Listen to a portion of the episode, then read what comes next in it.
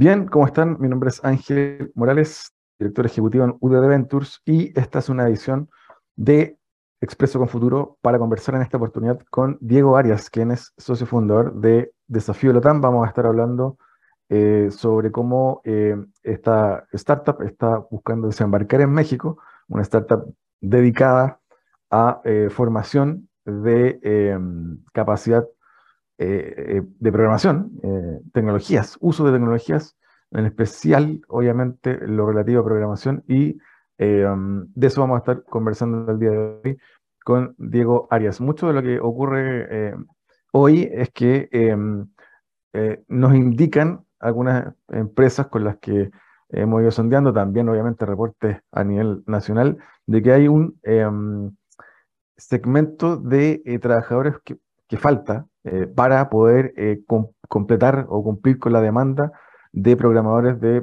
personas que están metidas en temas de desarrollo tecnológico en Chile. Por lo tanto, empresas como Desafío Latam y otras van justamente en ese camino de poder formar capital humano avanzado en eh, tecnologías de la información para poder hacerse cargo de la demanda de capital humano en el mercado. al regreso a esta pausa, vamos a estar conversando entonces con Diego Arias de Desafío Latam y su desembarque en México. No te lo pierdas. Divoxradio.com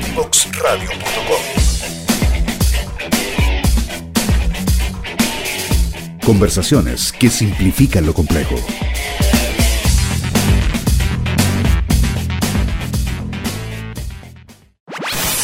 Conoce toda nuestra programación en www.divoxradio.com. Bien, ya estamos de vuelta con eh, nuestro invitado del día de hoy. Vamos a estar conversando sobre eh, esta startup que ya muchos de ustedes conocerán, Desafío Latam. Bienvenido, Diego Arias. Eso, ¿qué tal? ¿Cómo están? Saludos a todos y a todas quienes nos están escuchando ahora. Un placer estar compartiendo con ustedes este momento. Oye, eh, Diego, bueno, siempre eh, partimos comentando un poquito de historia del, invitado. Eh, para quienes no te conocen, cuéntanos un poco sobre ti. Perfecto. Em, soy de Rengo, estudié allá la básica, mis papás son de allá, luego estudié la media en Rancagua y luego me vine a Santiago a estudiar en la universidad y, ahí, y aquí me quedé. Ya nadie me saca de acá. Y siempre quise emprender. Siempre estaba con el bichito de vender cosas. No sé, mi papá antes tenía como un negocio, le iba a vender helado. Y típico que la gente dice helado, helado. Yo me acercaba y decía, buenas tardes, ¿cómo estás? ¿Te gustaría comprar de helado? ¿Me comprar harto? Y claro, después en la universidad quería emprender ya con, una startup, siempre con ganas de hacer algo tecnológico. Y de ahí fui sintiendo este, este gran problema que vamos a profundizar más adelante, que, que, existe hoy la tecnología y que cada vez se está agudizando más. Y, y bien entretenido que, entonces, terminé la universidad, quería dedicarme de lleno a emprender y una de las primeras cosas en las que partí fue que eh, quería hacer como un, un Airbnb, pero como de la comida. Y así como fue como yo vivía en, un edificio en, en, Santiago, y así fue como conocí a casi todos mis vecinos, que fui puerta a puerta, tocándole a cada uno y diciéndole, hola, ¿cómo estás Ángel? Oye, ¿te gustaría, soy el vecino de acá arriba, abajo, hoy estoy haciendo un experimento y me gustaría saber si te gustaría recibir a algún vecino o tú ir a la casa de algún otro vecino. Y fue muy entretenido. Conocí a, varios vecinos, hicimos una fiesta después. Pero bueno, no funcionó porque era como una vitamina, no había un verdadero olor. Eh, la gente lo hacía por, conocer a los vecinos una vez y, bien. Y eso después lo fui, lo fui iterando y que después entonces la Universidad, la Católica, y en general lo que pasaba en los casinos era que había un problema bien grave en que siempre se atochaban mucho en la hora peak. Entonces había que hacer largas filas, en general la variedad de menú no era tan, tan amplia y claro, no era tan cómoda la experiencia. Entonces le dije, bueno, ¿y por qué la gente no va a comer a la casa de, gente que está cerca, aledaña a la universidad? Y también fui puerta a puerta tocándole eh, la puerta de la casa de varias señoras que vivían por ahí el sector. Y claro, también entretenido. Siempre yo creo que destaco que lo pasaba muy bien emprendiendo. Eh, ahí muchos extranjeros disfrutaron harto de esa experiencia, pero no, también nos está resolviendo un verdadero problema. La gente, la mayoría, no quería salir de la universidad. Si bien era una experiencia muy rica, porque las señoras te dan pebre con su paipilla, te invitaban hasta, hasta quedarte a tomar la siesta y eran muy amorosas.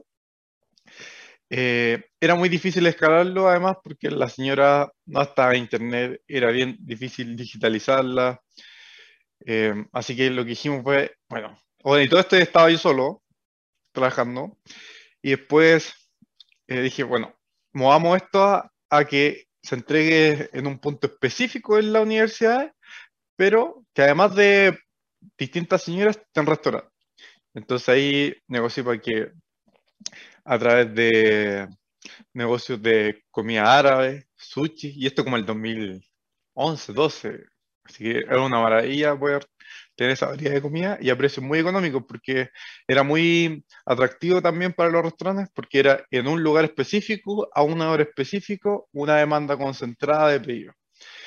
Em, y ahí fue cuando ya se tenía cierta atracción, que todo esto lo hacía como por un grupo de Facebook, eh, convencí a que mi actual socio, Gonzalo Sánchez, se uniera a trabajar conmigo. Aprovecho dar un consejo, que en general a, los desarrolladores pasa mucho que le ofrecen, oye, te ofrezco un 50% de mi empresa para que venga a trabajar conmigo. Y eso cada vez está como eh, más trillado y los, los, desarrolladores lo tienen muy mapeado que no es una buena opción y lo que hay que tener presente es que ellos tienen, o ellos, ellas tienen un costo de oportunidad muy alto, entonces eh, las oportunidades que se le tienen que dar tienen que ser importantes. Y bueno, eh, claro, a Gonzalo le habían de hecho ofrecido muchas veces también sumarse como socio en distintas startups, y esto es algo que le pasa mucho a los desarrolladores, y se sumó. ¿Por qué? Porque yo ya tenía algo que tenía atracción y que sin tener nada de plataforma ya estaba avanzando. Y, y luego, ¿qué es lo que pasó? Entonces, construir una plataforma, está funcionando, escalémoslo. Empezamos a hacerlo funcionar la Universidad Federico Santa María, que estaba al frente de la Católica de, que está en San Joaquín, y luego la Finisterra. Y súper bien, eh, empezamos a vender harto, eh, pero pasó que, dado que estábamos vendiendo harto, le empezamos también así a quitar demanda a, a los casinos que estaban en las universidades, y los casinos pagan, ganan licitaciones para asegurar una cierta demanda de mercado. Entonces eso no le gustó. Entonces ahí tuvimos ciertos problemas que nosotros nos, conseguíamos permiso con los centros de alumnos, pero los centros de alumnos no es la administración como tal. Así que tuvimos que dejar eh, ese negocio, pero tuvimos mucho aprendizaje. Por un lado, a mi socio constantemente se le acercaba gente, bueno, y a mí también, de cómo habíamos construido esta plataforma, cómo lo hicimos tan rápido, cómo ellos podían partir. Y en este proceso de, de con Gonzalo estar viendo, oye, pero ¿qué hacemos ahora? ¿Le damos la vuelta no y seguimos intentando con la universidad o vamos por otro lado? Y nos dimos cuenta de que dado esto que, que yo también lo sufrí, de poder encontrar a alguien que me ayudara a construir esta idea tecnológica, una, era carísimo encontrar a alguien, era muy difícil, contratar una empresa era bien difícil, además de un tema de capital que, al igual de sumar a alguien técnico, es que eh, para poder gestionar eso se necesita tener conocimiento y, y, no lo tenía. Y a nivel general era muy difícil encontrar desarrolladores. Entonces le dijimos, bueno, podemos hacer una empresa de desarrollo y ayudar a todas estas personas a construir su emprendimiento tecnológico. Y la otra es ¿por qué no empoderamos a las personas a través de cursos introductorios de cómo ellos y ellas pueden sumarse a este mundo de la programación y la tecnología y empezar a crear su MVP? Y así como partimos con una empresa que se llamaba En un mes, que como su nombre lo dice, eran cursos acotados de un mes que enseñaban alguna temática puntual de tecnología. Entonces hicimos cursos de, de programación, desarrollo web, desarrollo Android y así, pero muy puntuales que era solamente para una noción inicial y hacer un, un MVP, pero muy básico. Y de nuevo ahí nos dimos cuenta. Y ahí hicimos cursos 100% online, 100% presencial y tuvimos varios aprendizajes. Eh, uno, por un lado, es que en Latinoamérica es muy difícil que la gente tome cursos que sean 100% online y los termine. Que si bien funciona y se puede vender, Platzi claramente muy buen ejemplo de esto, que se puede hacer rentable, pero que la gente los termine, eso es otra cosa. Y empezamos a darnos cuenta de eso y que además pasaban dos cosas, que por un lado, tanto en Chile como en Latinoamérica y el mundo, hay una escasez tremenda de profesionales en la industria y las empresas no estaban pudiendo encontrar estos profesionales y todo indicaba que las predicciones eran que este problema se iba a agudizar más. De hecho, hasta la fecha, eh, se pronostica para el 2030 van a haber 85 millones de puestos laborales que no se van a poder completar y eso va a generar un problema a las empresas que van a dejar de ganar 8,4 billones de dólares, lo que es una locura. Entonces, identificamos ese problema y empezamos a ver entonces en el mundo qué solución se estaba dando para no tener que reinventar la rueda. Y vemos que en Estados Unidos estaba apareciendo un concepto que se llamaba bootcamp de programación, que venía del origen militar, como bootcamp de entrenamiento militar, de mucho ejercicio, flexiones de brazo y, bla, bla, bla. Pero esto llevaba al mundo del aprendizaje y puntualmente al mundo de las tecnologías de la información. Entonces, que lo lógico que, que hicimos fue hablar con varios de los bootcamps que estaban partiendo de Estados Unidos. ¿Y qué fue lo que también, de cierta forma, lógico que nos dijeron? Es que no le hacía sentido venir hacia Latinoamérica. ¿Y por qué? Porque recién estaban partiendo ya, era un mercado muy incipiente, y luego de expandirse en Estados Unidos, lo que ellos esperaban era ir a Europa y eventualmente quizá ir a Latinoamérica. Entonces, y lo otro que pasó es que los valores que ellos estaban cobrando ya y que siguen cobrando acá eh, son irrisorios para el mercado latinoamericano, en el sentido de que son sobre 10 mil dólares. Acá ahora el precio promedio se puede decir que es aproximadamente 3 mil dólares, entonces más de tres veces el valor de, de acá Latinoamérica. Entonces dijimos, bueno, muy entretenidas las conversaciones, puedo tener en contacto, aprendimos harto también de cada una de ellas dijimos, bueno, entonces si ya partimos un curso cortito, hagamos un curso más largo, ¿no? O sea, al final era eso.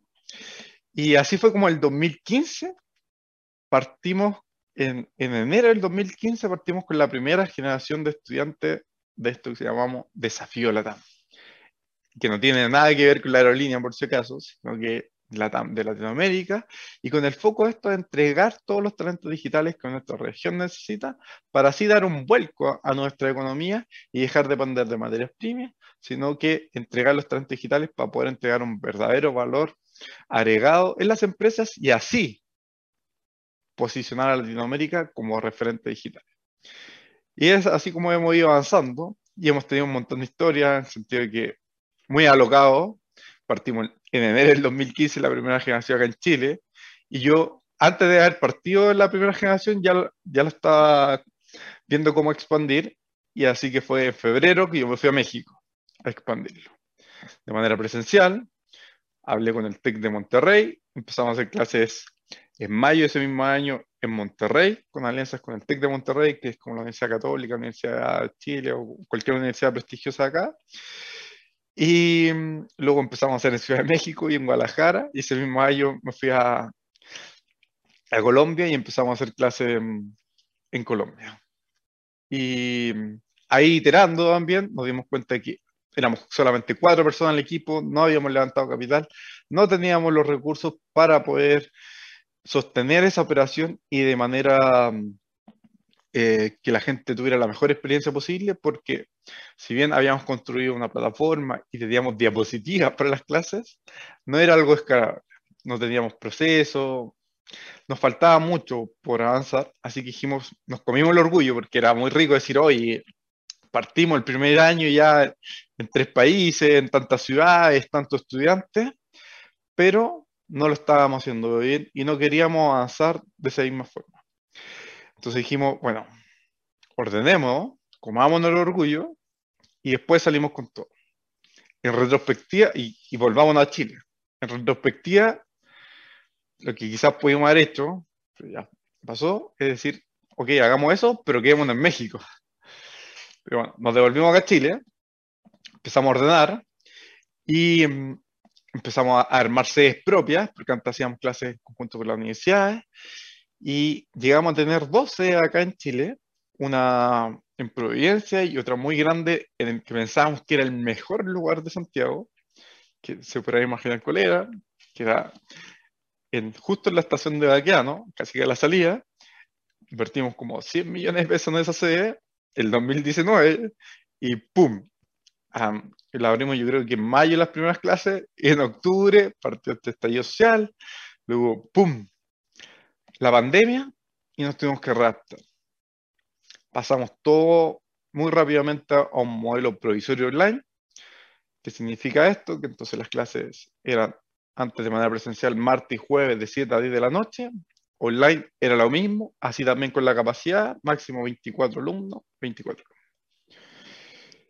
Y eh, esto de manera provisoria porque estábamos viendo cuando partir, la gente, mucha gente no quería sumarse a este modelo online. Eh, estaba aún esta preferencia por hacer cosas 100% presenciales. Y entonces siempre, bueno, viendo cuando retomar, y después empezamos a ver que era muy difícil retomar, y la gente se fue acostumbrando. Entonces, ¿qué es lo que hicimos? Empezamos a hacer de nueva encuesta, decir, oye, ¿te gustaría volver presencial? La gente ya no quería volver presencial, estaba cómoda con este modelo que era 100% online. Dijimos, entonces, bueno, si esto es lo que la gente quiere, avancemos por acá y desarrollamos una metodología 100% remota que mejoraba la experiencia, ya no eran tres horas porque la gente terminaba súper exhausta, redujimos la cantidad de horas diarias, cambiamos la experiencia de clase en sí. ¿Y qué es lo que nos ha permitido desde a, finales del año pasado y este año? Es, por un lado, duplicar la cantidad de estudiantes por sala, o sea, lo que ha significado tener casi que duplicado también los ingresos por curso, o sea, mayor rentabilidad. Y tú decís, oye, pero ¿y los estudiantes? Los estudiantes han mejorado el, NPS, que es la evaluación que, hacen los usuarios del, del, servicio, y además ha mejorado el porcentaje de evaluación de, de aprobación por móvil. Entonces, todos muy contentos, felices, encontramos una nueva forma de, de capacitar a la gente y que además estamos creciendo con todo. Entonces dijimos, ahora en el momento tenemos que salir a la reconquista de Latinoamérica y es por eso que decidimos salir nuevamente al extranjero, puntualmente partir con México y levantar capital. Entonces ahora, con un equipo de más de 70 personas, multidisciplinario, con procesos, plataforma súper robusta, todo encapsulado con una mejor metodología, dijimos, vamos con todo a conquistar Latinoamérica y además con capital, porque estamos cerrando una ronda, ya la cerramos en la parte como inicial de, a través de Brota, así que si quieres sumar, aún hay un pequeño espacio que abrimos un, un overfunding, pero ya cumplimos lo necesario para salir, son 600 millones de pesos, así que con este capital, con este tremendo equipo y con todo este aprendizaje, ya estamos avanzando a ir a la reconquista de México. ¿Y qué es lo que esperamos? Así también que pase. Y la promesa que hemos hecho a todos nuestros inversionistas es que dentro de cinco años queremos multiplicar por 10 nuestro impacto y así también la valorización y así también el retorno sobre su inversión. Y esto se vea reflejado en una venta que hagamos de la empresa, en un exit. Y es que nosotros ya nos hemos intentado comprar dos veces. Pero ¿por qué hemos dicho que no? Siendo que la última vez era como súper atractivo, cada vez más plata. Eh, y es que estamos convencidos de que estamos em, muy cerca de avanzar a México y con México se valoriza mucho más la empresa y ahí queremos vender la empresa. Y alguna gente dice, oye, pero vender la empresa, ¿por qué? es que cuando se vende la empresa, no es que se muera, sino que se repotencia y nosotros vemos que si nos compra probablemente un grupo educacional, puede potenciar mucho más y muy rápido el alcance que nosotros estamos teniendo y así también el impacto. Así que eso es lo que vemos y bueno, para hablar de viaje. Eh, ¿Qué es lo que nosotros, cómo creemos que va a avanzar todo esto? es que así como ha pasado en Estados Unidos, que al principio eran pocos bootcamp, después crecieron mucho, se hizo una asociación, eh, y ahora se está trabajando bien en conjunto las universidades con los bootcamps de programación y cada vez se están haciendo más, eh, más reconocidos y así también se está entrando más en el mercado de público de 18 a 24 años. Eso debería empezar a pasar a, acá en Latinoamérica. Por eso nosotros hicimos primero una asociación de bootcamp. Eh, creemos que lo que va a pasar es que, si bien hay varias universidades que están tratando de hacer esto solas, lo más probable es que no les funcione tan bien como ha pasado en Estados Unidos, entonces tengan que hacer sinergias con los bootcamp. No va a morir ninguno de los dos, deberían empezar a convivir universidades con bootcamp de programación y deberían quedar unos cuantos bootcamp de programación y este mercado debería explotar. En el sentido de que aún es muy desconocido por muchas personas, entonces debería avanzar la credibilidad que tienen hoy las universidades e institutos. Oye, bueno, hiciste un resumen eh, gigante, así que está, quedamos clarísimos. Eh, yo creo que eh, está bueno para profundizar en el segundo bloque, sobre todo lo que vamos a, a ver en torno al, o a conversar en torno al desembarco en, México en detalle y, bueno, también cómo se viene también el futuro para Desafío Latam. Te invito a una breve pausa, Diego, y ya estamos para seguir conversando con Diego Arias, quien está a cargo como socio fundador también de Desafío Latam, para que eh, sigamos hablando de programación, de desarrollo, de tecnología desde Chile para el mundo. ¿Quieres ser un protagonista?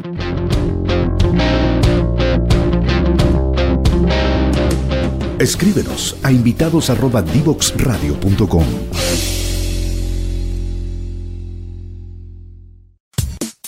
Divoxradio.com. Codiseñando el futuro.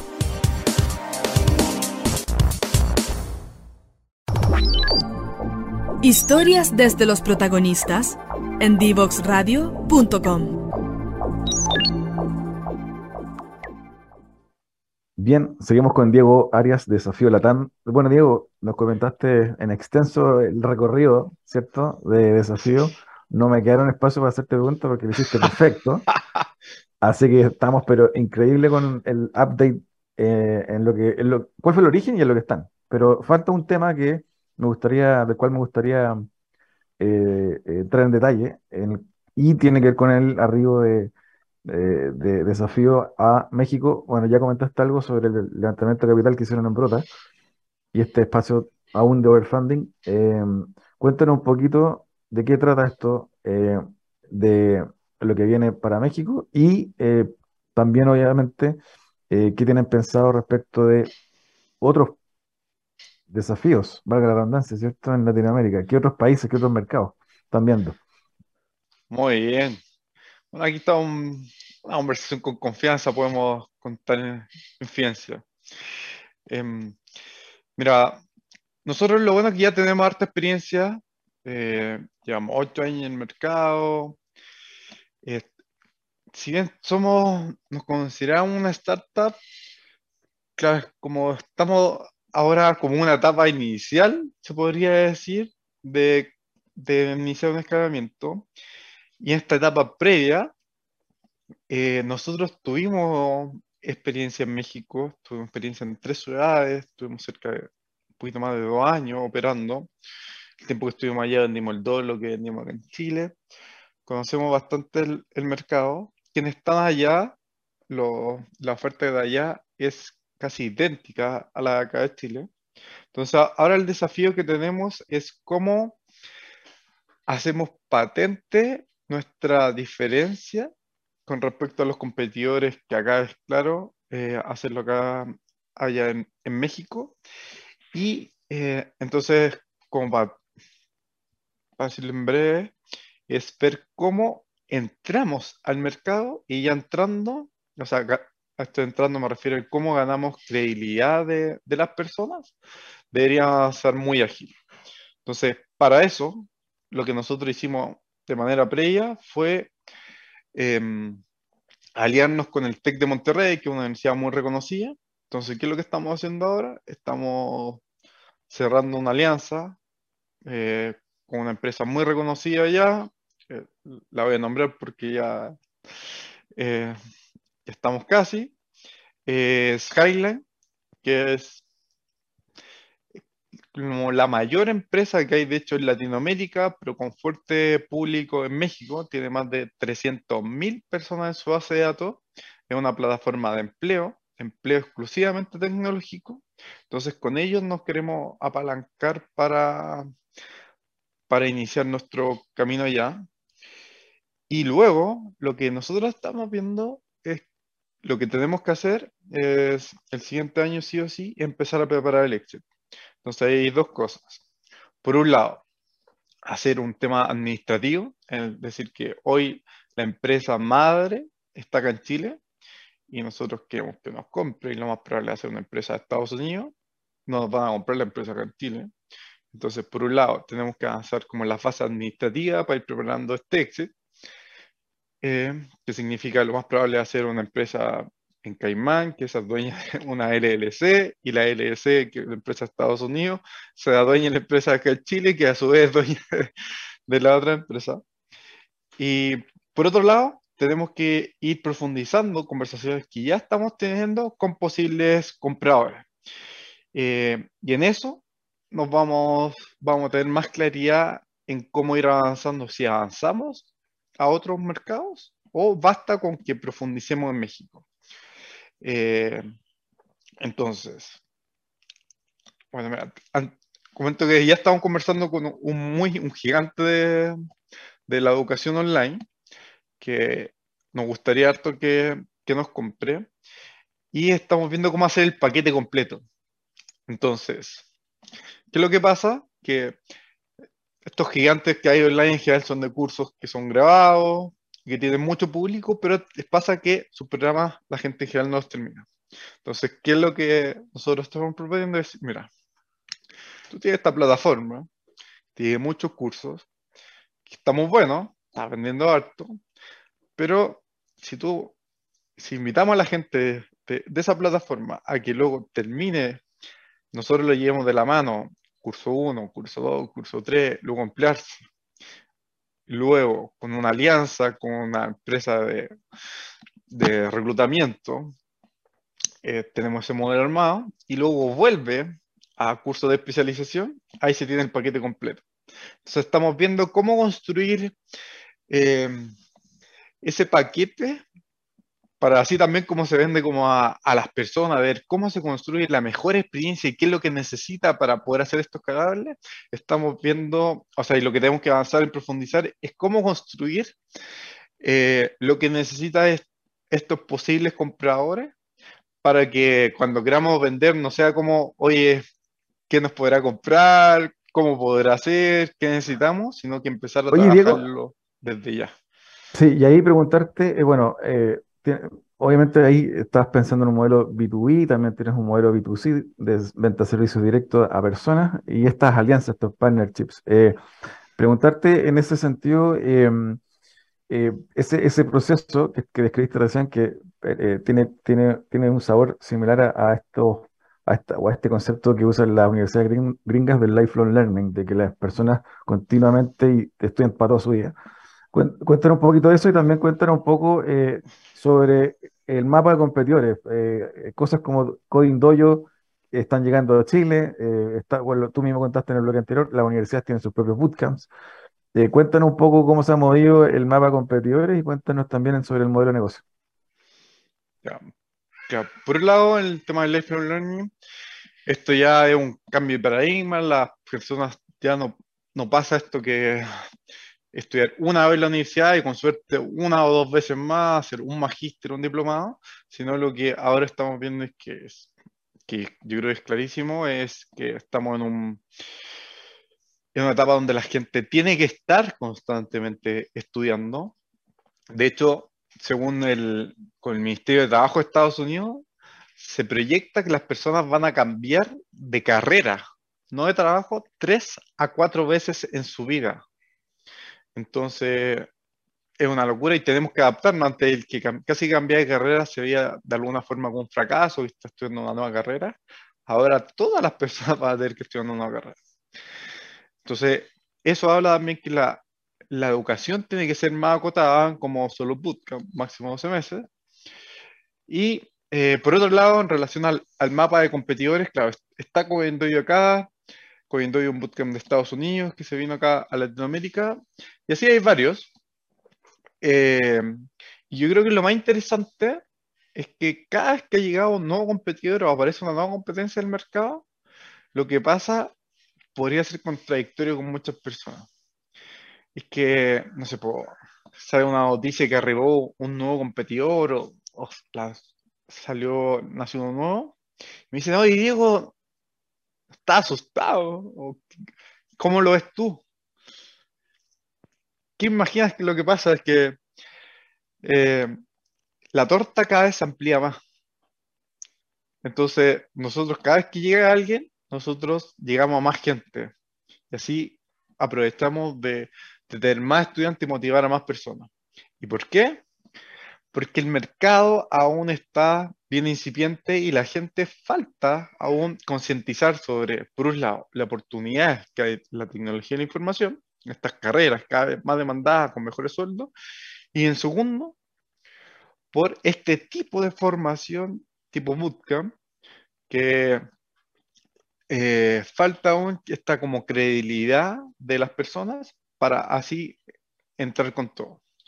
Entonces, cada vez que entra un nuevo competidor, se, hay más conciencia, por un lado, de la oportunidad de TI, porque con más difusión, y así también se va validando más, más el mercado. Así que mm, nosotros cada vez que entra alguien nuevo, o, los mismos gobiernos hacen de este tipo de programas, eh, no, nos ponemos muy contentos porque se va ampliando el mercado y de hecho pasa que con los gobiernos que nosotros mismos participamos en licitaciones, nosotros mismos formamos, a pesar de que hayan formaciones que sean 100% gratuitas y nosotros tengamos una opción que sea de pago, igual llega más gente. ¿Por qué? Por este tema de concientización del, del mercado.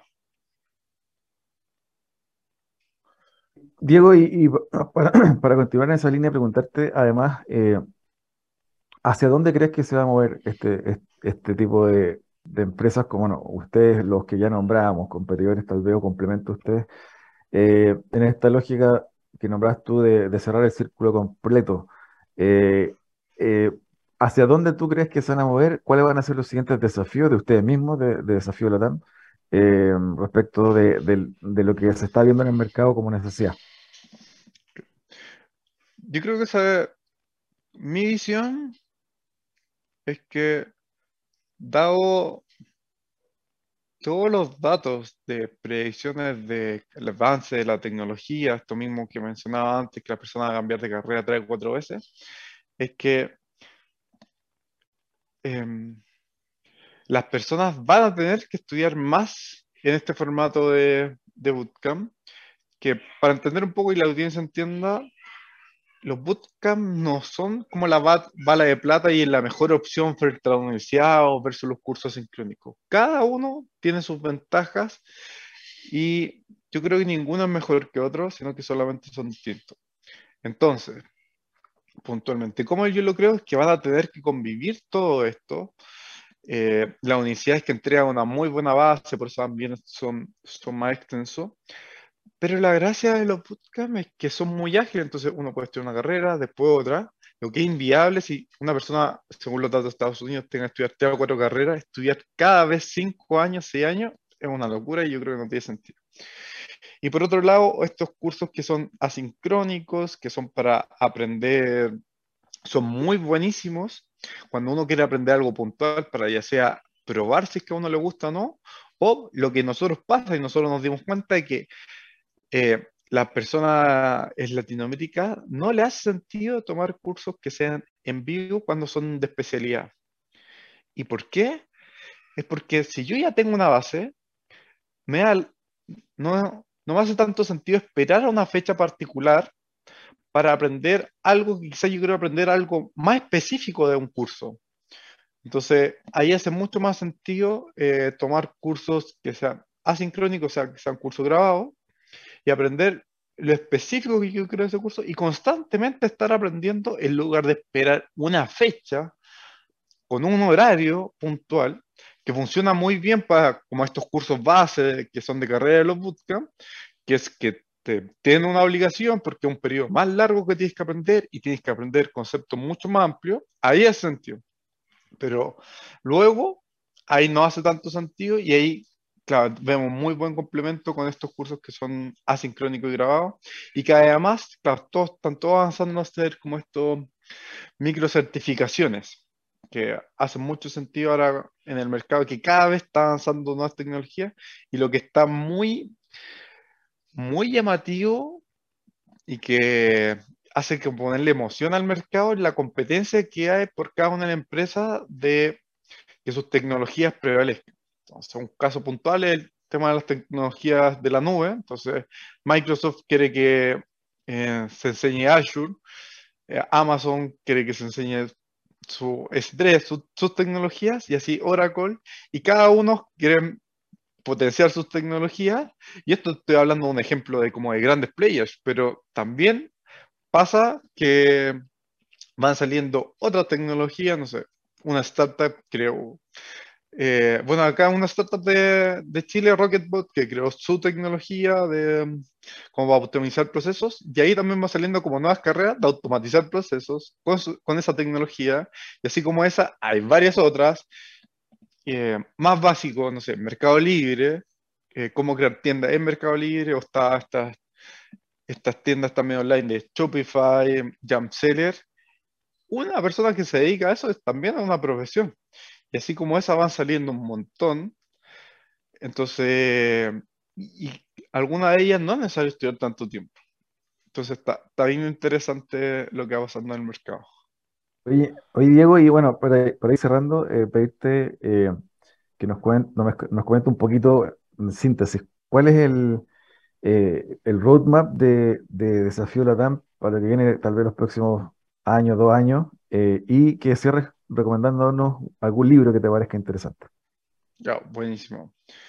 Mira, lo que viene para nosotros ahora muy en corto plazo es pasar más carreras a este formato mejorado que es 100% remoto, con más capacidad de estudiantes, mejor experiencia para los estudiantes, que lo que debería darnos también es mayor empleabilidad, que a todo esto para aprovechar de concientizar, hay una gran oportunidad, los sueldos, nosotros tenemos un 81% de empleabilidad, eh, lo que, que es un resultado más o menos promedio de la industria, entonces es una muy buena opción estudiar un bootcamp de programación y los sueldos van aproximadamente desde un millón líquido, que es lo que obtienen nuestros estudiantes en Desafío a los tres meses de graduado.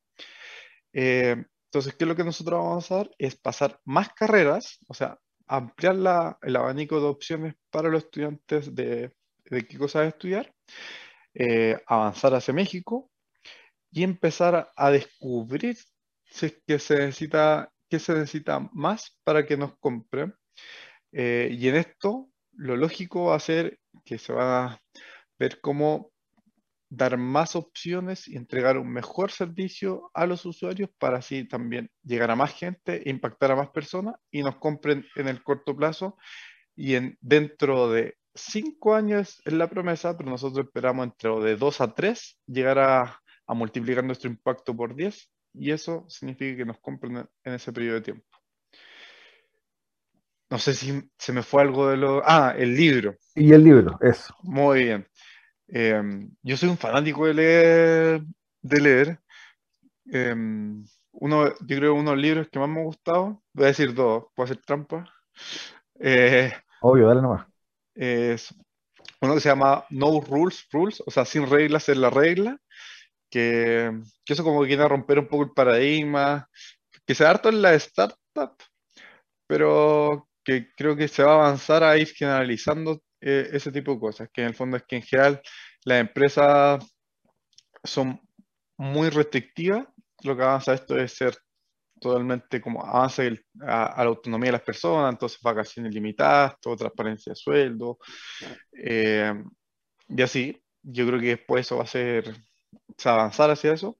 Y el otro, el que mencionaba, que se llama Holocracy, habla de lo mismo, que cuando las empresas escalan, eh, tienen que, el resumen dice que tienen que funcionar la, la, las empresas como ciudades, que uno no, cuando avanza a una esquina, no tiene que estar preguntando, oye, jefe, ¿puedo cruzar la esquina? ¿no? El semáforo está verde, incluso Entonces, es que las empresas tienen que avanzar a, a construir un montón de regulaciones para que las personas sean lo más autónomas posible y no se pierda la flexibilidad, que es súper fácil cuando son tres personas, cinco personas, pero no sé, pues nosotros ya somos más de 70 personas y eso cada vez se va haciendo más difícil y ahí habla bastante al respecto. Así que muy recomendadísimo, especialmente si están creciendo con sus empresas. Buenísimo. Bien, Diego, te agradezco el tiempo, la conversación y espero tenerte en un próximo capítulo acá eh, para seguir conversando sobre Desafío Latam, sobre lo que viene. Así que te mando un abrazo y, gracias por... Nos vemos hoy probablemente, First Tuesday. Probablemente, allá no, nos veremos. Un abrazo, Diego, y, espero eh, verte pronto. Muy bien, un abrazo grande, que estés muy bien. Nosotros vamos a una breve pausa y seguimos para cerrar este capítulo de Expreso con Futuro. Divoxradio.com.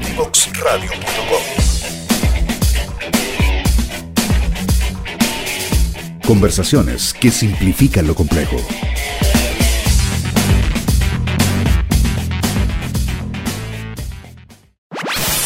Conoce toda nuestra programación en www.divoxradio.com.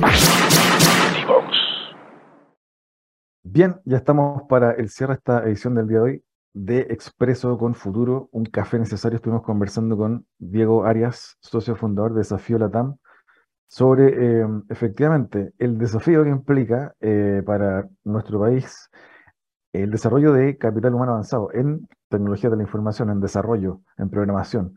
Em, ya se hablaba de eh, un, grupo de miles de trabajadores que no existen hoy, no están disponibles en el mercado para cubrir demanda en torno a em, tecnología, desarrollo principalmente. Y en ese sentido, Desafío Latam, como otros también players eh, existentes eh, en Chile y en Latinoamérica y en el mundo, obviamente, eh, se están haciendo cargo de, esto em, para poder, obviamente, suplir esa demanda y que la economía siga su curso, su desarrollo y su crecimiento, desde la perspectiva de la tecnología y el desarrollo tecnológico como hoy elemento central en esta economía digitalizada que tenemos. No me voy sin antes eh, recordarles, como siempre lo hago, que revisen las redes sociales de Divox Radio en LinkedIn, Facebook, Twitter, Instagram, etcétera, para que nos sigan, sigan este y otros programas. Y además, la página web www.divoxradio.com para que puedan revisar también programas anteriores cuando quieran. Me despido y espero verlos pronto en una siguiente edición de Expreso con Futuro, un café necesario. Un abrazo. Chao, chao.